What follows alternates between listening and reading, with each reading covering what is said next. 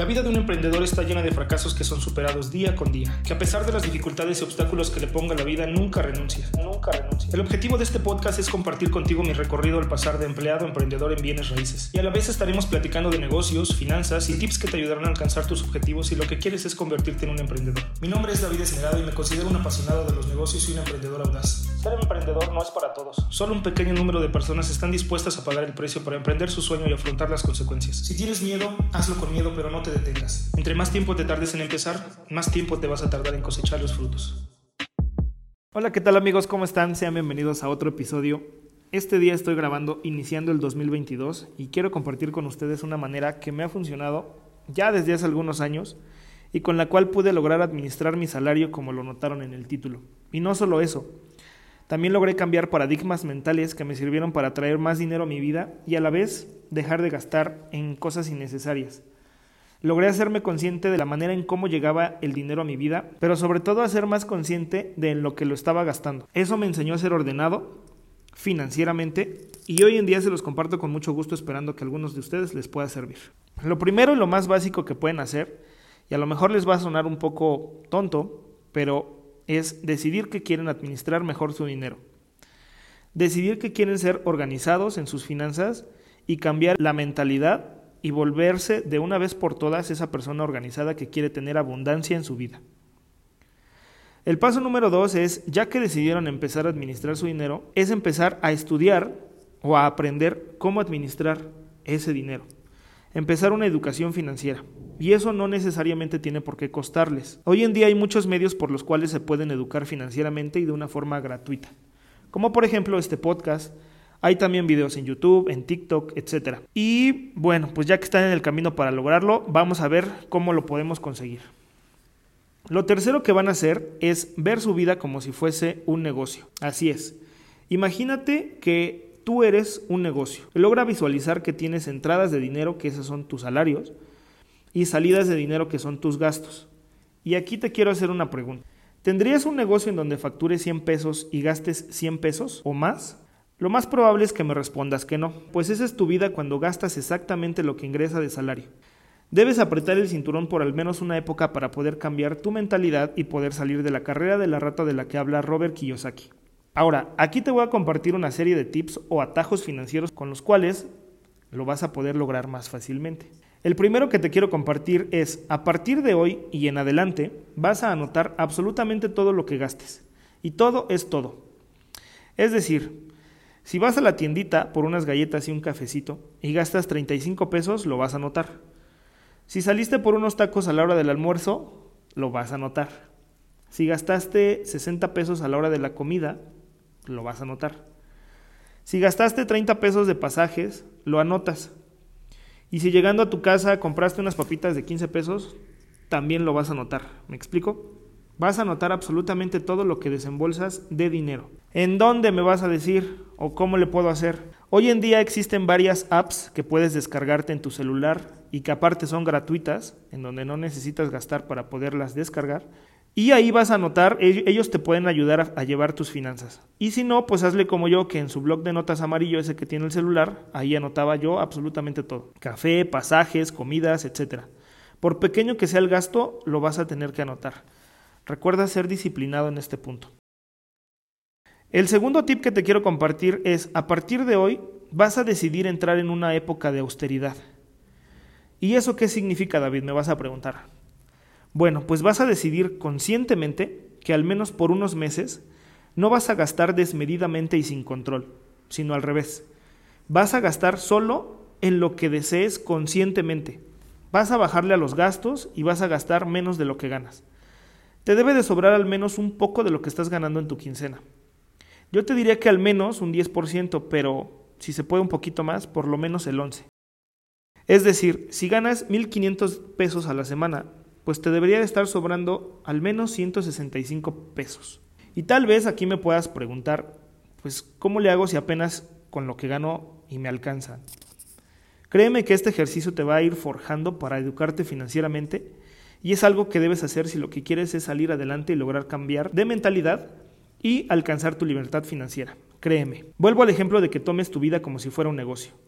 Los negocios se llaman negocios porque generan utilidades. Lo mismo debe de suceder contigo. Si, si, piensas que a lo mejor yo no te entiendo o que no he pasado por ahí y que la tienes muy difícil, créeme cuando te digo que sé de primera mano y esto fue lo que yo hice para poder organizar mi dinero cuando era empleado y dependía de un salario.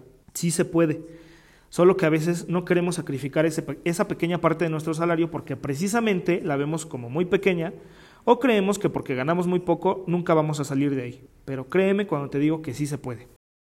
El tercer tip que te puedo dar es habla con tu círculo más cercano de amigos y familiares y explícales que estás en una época de austeridad y que al menos por un tiempo no vas a gastar en cosas innecesarias y quieres que te ayuden a lograrlo.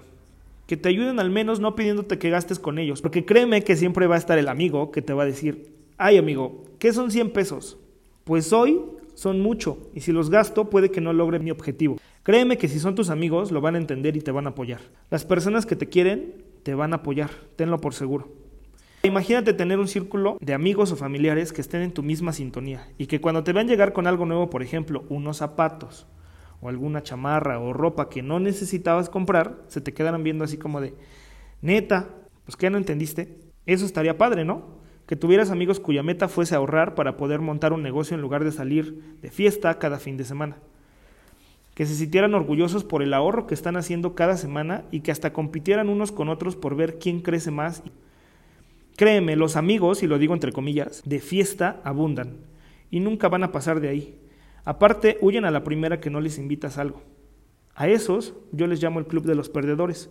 Y créeme que tú no quieres estar en esos. Por eso estás aquí educándote financieramente. El tip número cuatro que te quiero compartir es ama tu trabajo.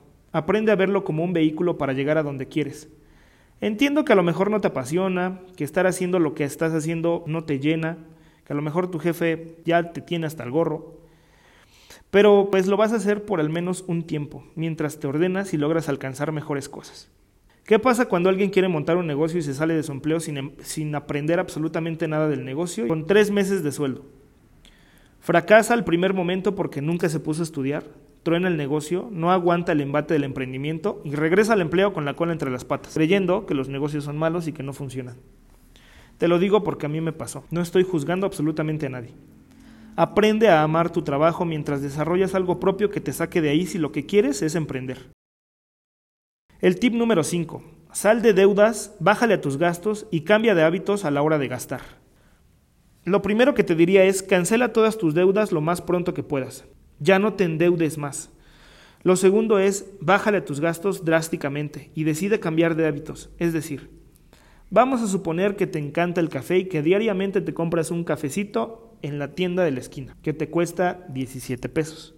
La verdad no sé cuánto cuesta, pero vamos a suponer que eso vale. Si lo compras de lunes a viernes son 85 pesos, solamente de lunes a viernes. Si lo multiplicas por 52 semanas, son más de 4.420 pesos al año. Ahora, imagínate que el mismo café lo puedes hacer en tu casa con una, con una cafetera que seguro tienes por ahí arrumbada, comprando el kilo en 150 pesos y te alcanza como para dos meses. Y de hecho es mejor café que el de las tienditas de la esquina. O por ejemplo, hay quien su vaca es su coche. Cree que teniendo un coche que aún deben en la agencia, que no pueden dejar porque a lo mejor es un sueño haberlo sacado, los tiene atorados económicamente pues también bájale ese gasto. A lo mejor andas en bici o en moto o hasta en camión, pero más feliz y tranquilo, durmiendo bien en las noches y teniendo una tranquilidad financiera. No permitas que un gasto que consideras necesario en tu vida te mantenga ahí sin poder salir. Aprende a generar tus mismos gustos pero de una forma más económica. Prepara tu comida en tu casa en lugar de comprarla en la calle, camina al trabajo, procura no comprar absolutamente nada a crédito si no tienes el dinero para comprarlo ahorita, no lo compres. Si no te alcanza, no te alcanza. Tenme un poquito de confianza y verás cómo en poco tiempo empiezas a generar abundancia en tu vida. Ahora, tampoco te estoy diciendo que lo hagas de aquí en adelante y por siempre. No, es solamente una época. Hazlo por al menos un año, un año y medio. Aprieta el cinturón y vas a ver cómo mejora tu vida. Decide hacer lana, pero de una vez por todas, no cada mes o cada vez que te llegue la quincena. Sucede que a veces la gente quiere solamente el resultado y no quiere el trabajo que hay detrás. Créeme, si no puedes administrar 5 mil pesos al mes, no vas a poder con 15 o con 20. Hay algo en lo que creo firmemente y es que cada quien tiene en la vida el dinero que puede manejar.